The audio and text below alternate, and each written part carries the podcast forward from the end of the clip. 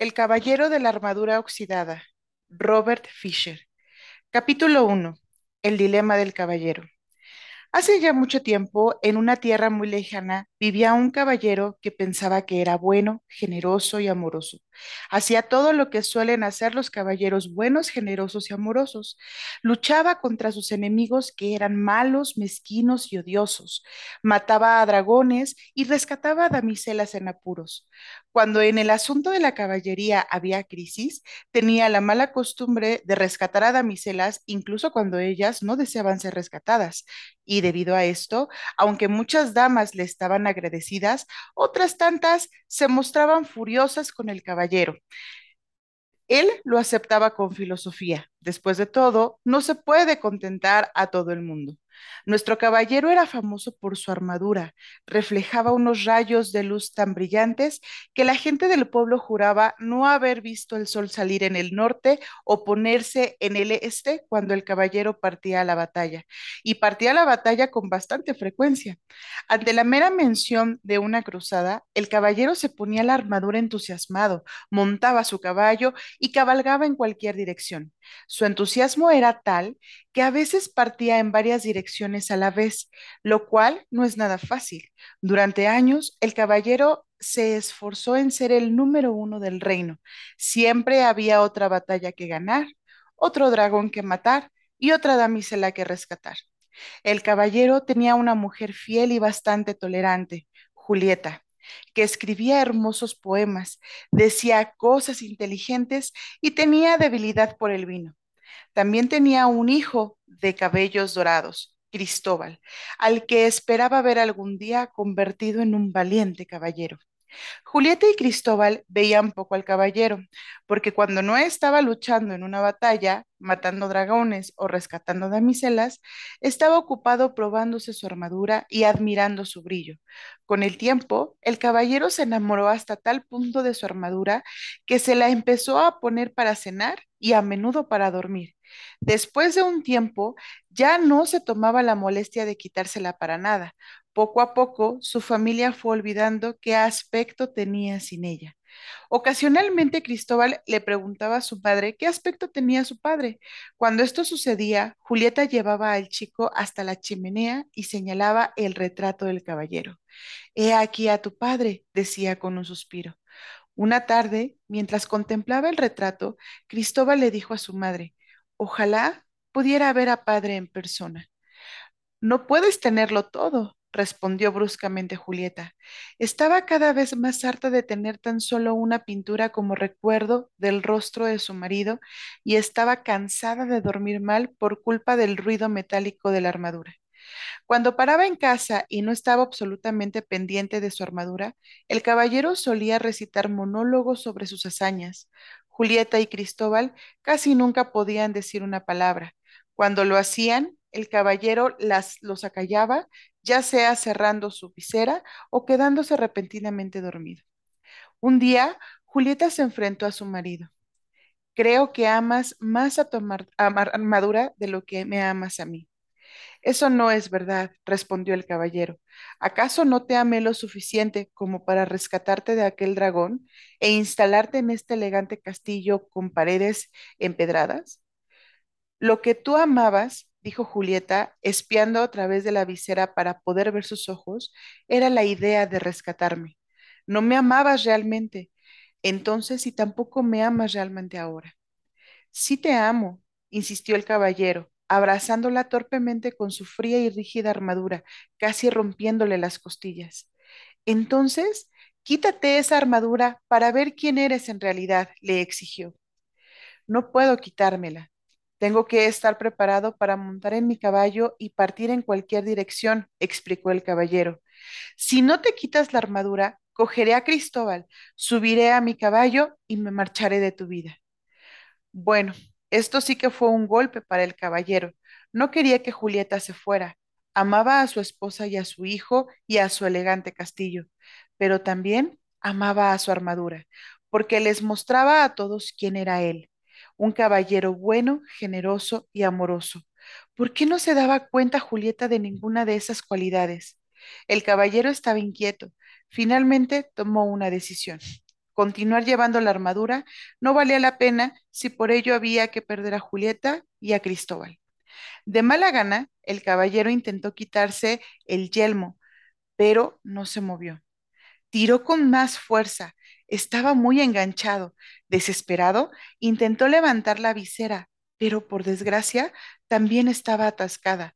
Aunque tiró de la visera una y otra vez, no consiguió nada. El caballero caminó de arriba a abajo con gran agitación. ¿Cómo podía haber sucedido esto? Quizá no era tan sorprendente encontrar el yelmo atascado, ya que no se lo había quitado en años, pero la visera era otro asunto. Lo había abierto con regularidad para comer y beber, pero bueno, sí la había abierto esa misma mañana para desayunar huevos revueltos y cerdo en su salsa. Repentinamente, el caballero tuvo una idea. Sin decir a dónde iba, salió corriendo hacia la tienda del herrero. En el patio del castillo, cuando llegó, el herrero estaba dándose forma a una herradura con sus manos. Herrero, dijo el caballero, tengo un problema. Sois un problema, señor, dijo so socarronamente el herrero con su tacto habitual. El caballero, que normalmente gustaba de bromear, arrugó, arrugó el entrecejo. No estoy de humor para tus bromas en estos momentos. Estoy atrapado en esta armadura, vociferó, al tiempo que golpeaba el suelo con el pie revestido de acero, dejándolo caer accidentalmente sobre el dedo gordo del pie del herrero. El herrero dejó escapar un aullido y olvidado y olvidándose por un momento que el caballero era su señor, le propinó un brutal golpe en el yelmo. El caballero sintió tan solo una ligera molestia. El yelmo ni se movió. Inténtalo otra vez, ordenó el caballero, sin darse cuenta de que el herrero le había golpeado porque estaba enfadado. Con gusto, dijo el herrero, balanceando un martillo en venganza y dejándolo caer con fuerza sobre el yelmo del, caballero. El yelmo ni siquiera se abolló. El caballero se sintió muy turbado. El herrero era, con mucho, el hombre más fuerte del reino. Si él no podía sacar al caballero de su armadura, ¿quién podría? Como era un buen hombre, excepto cuando le aplastaban el dedo gordo del pie, el herrero percibió el pánico del caballero y sintió lástima. Estáis en una situación difícil, caballero, pero no os deis por vencido. Regresad mañana cuando ya yo haya descansado. Me habéis cogido el final del día muy duro. Aquella noche la cena fue difícil. Julieta se enfadaba cada vez más a medida que iba introduciendo por los orificios de la visera del caballero la comida que había tenido que triturar previamente. A mitad de la cena, el caballero le contó a Julieta que el herrero había intentado abrir la armadura, pero que había fracasado. No te creo, bestia ruidosa, gritó al tiempo que estrellaba el plato de puré de, de estofado de paloma contra su yelmo. El caballero no sintió nada. Solo cuando la salsa comenzó a chorrear por los orificios de la visera, se dio cuenta de que le habían dado en la cabeza. Tampoco había sentido el martillo del herrero aquella tarde. De hecho, ahora que lo pensaba, su armadura no le dejaba sentir apenas nada, y le había llevado durante tanto tiempo que había olvidado cómo se sentían las cosas sin ella. El caballero se entristeció mucho porque Julieta no creía que estaba intentando quitarse la armadura. El herrero y él lo habían intentado y lo siguieron intentando durante días sin éxito. Cada día el caballero se deprimía más y Julieta estaba cada vez más fría. Finalmente, el caballero admitió que los esfuerzos del herrero eran vanos. Vaya con el hombre más fuerte del reino. Ni siquiera puedes abrir este montón de lata, gritó con frustración. Cuando el caballero regresó a casa, Julieta le chilló. Tu hijo no tiene más que un retrato de su padre, y estoy harta de hablar con una visera cerrada. No pienso volver a pasar comida por los agujeros de esa horrible cosa nunca más. Este es el último puré de cordero que te preparo. No es mi culpa si estoy atrapado en esta armadura. Tenía que llevarla para estar siempre listo para la, la batalla. ¿De qué otra manera, si no, hubiera podido comprar bonitos castillos y caballos para ti y para Cristóbal? No lo hacías por nosotros, argumentó Julieta, lo hacías por ti. Al caballero le dolió en el alma que su mujer pareciera no amarlo más. También temía que, si no se quitaba la armadura pronto, Julieta y Cristóbal realmente se marcharían. Tenía que quitarse la armadura, pero no sabía cómo. El caballero descartó una idea tras otra por considerarlas poco viables. Algunos planes eran realmente peligrosos. Sabía que cualquier caballero que se plantease fundir su armadura con la antorcha de, con la antorcha de un castillo o congelarla saltando a un foso helado o hacerla explotar con un cañón, estaba seriamente necesitado de ayuda. Incapaz de encontrar ayuda en su propio reino, el caballero decidió buscar en otras tierras. En algún lugar debe de haber alguien que me pueda ayudar a quitarme esta armadura, pensó. Desde luego, echaría de menos a Julieta, Cristóbal y el elegante castillo. También temía que, en su ausencia, Julieta encontrara el amor en brazos de otro caballero, uno que estuviera deseoso de quitarse la armadura y de ser un padre para Cristóbal. Sin embargo, el caballero tenía que irse, así que una mañana muy temprano montó en su caballo y se alejó cabalgando.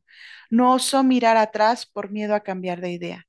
Al salir de la provincia, el caballero se detuvo para despedirse del rey, que había sido muy bueno con él. El rey vivía en un grandioso castillo en la cima de una colina del barrio elegante. Al cruzar el puente levadizo y entrar en el patio, el caballero vio al bufón sentado con las piernas cruzadas tocando la flauta.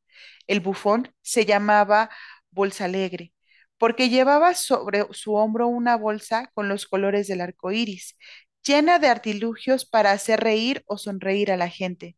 Había extrañas cartas que utilizaba para adivinar el futuro de las personas, cuentas de vivos colores que hacían aparecer y, aparecer y desaparecer, y graciosamente marionetas que usaba para divertir a su audiencia. Hola, Bolsa Alegre, dijo el caballero.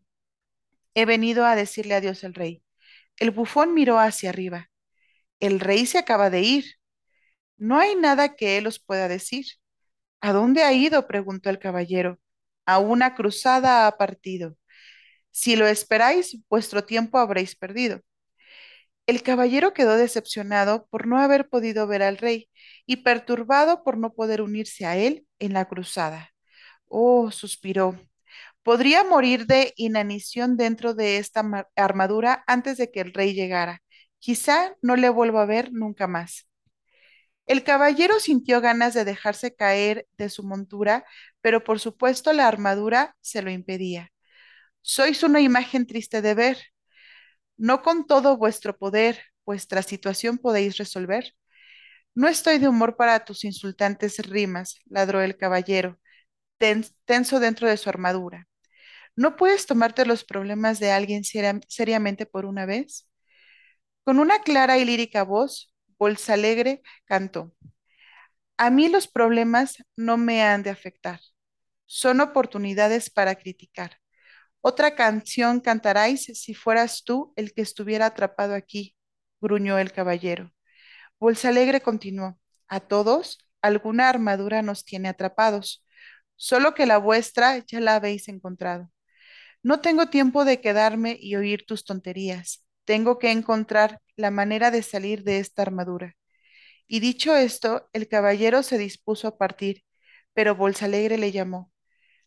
Hay alguien que puede ayudaros, caballero, a sacar a la luz vuestro yo verdadero. El caballero detuvo su caballo bruscamente y, emocionado, regresó, hacia Bolsa Alegre. ¿Conoces a alguien que me pueda sacar de esta armadura? ¿Quién es? Tenéis que ver al mago Merlín, así lograréis ser libre al fin. Merlín, el único Merlín del que he oído hablar es el gran sabio, el maestro del rey Arturo. Sí, Sí, el mismo. Merlín solo hay uno, ni dos, ni tres. Pero no puede ser, exclamó el caballero. Merlín y el rey Arturo vivieron hace muchos años. Bolsa Alegre replicó, es verdad, pero aún vive ahora, en los bosques del sabio Mora. Pero esos bosques son tan grandes, dijo el caballero, ¿cómo los encontraré ahí? Bolsa Alegre sonrió. Aunque muy difícil ahora os parece, cuando el alumno está preparado, el maestro aparece. Ojalá Merlín apareciera pronto. Voy a buscarlo a él, dijo el caballero. Estiró el brazo y le dio la mano a Bolsa Alegre en señal de gratitud, y por poco le tritura los dedos del bufón con el guantalete. Bolsa Alegre dio un grito. El caballero soltó rápidamente la, mano del bufón. Lo siento. Bolsa Alegre se frotó los, los magullados dedos. Cuando la armadura desaparezca y estéis bien, sentiréis el dolor de los otros también. Me voy, dijo el caballero. Hizo girar su caballo y abrigando nuevas esperanzas en su corazón, se alejó galopando. Fin del capítulo número uno.